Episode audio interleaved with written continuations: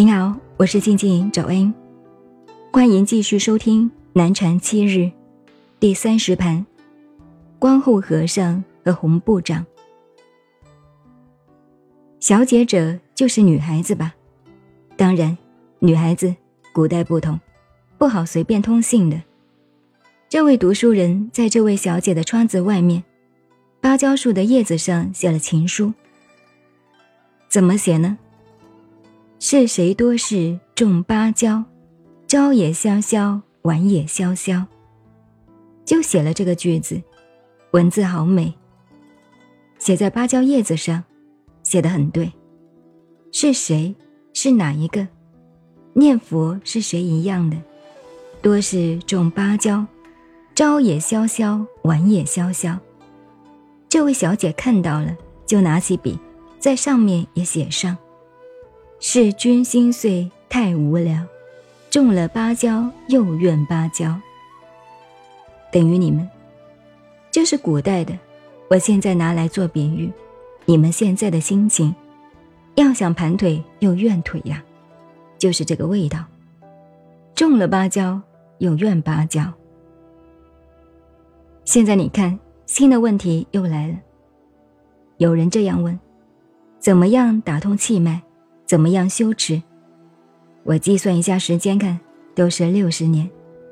以经验倒转来算，六十年中间所流行的修持佛法，现在是普遍，尤其加上武侠小说一写，都普遍了。气脉之学，像过去我们传统的道家，尽管讲打通奇经八脉，密宗讲打通三轮七脉，这是讲转化生理。我讲了，开始就跟你们大概讲了。你要专学、专研究这个的话，不管是道家、密宗，我告诉你，详细给你研究，配合中医、西医，没有一两年的课程，你不要谈了。所以叫我简简单单的就讲给你们听，那么好听呢？不要种了芭蕉又怨芭蕉，气脉之学，你看佛经里。在佛法好像是秘密一样不传，没有啊！你真的修白骨观，佛法的基本小乘修持，修白骨观，关起来气脉一定通，你就是关不起来。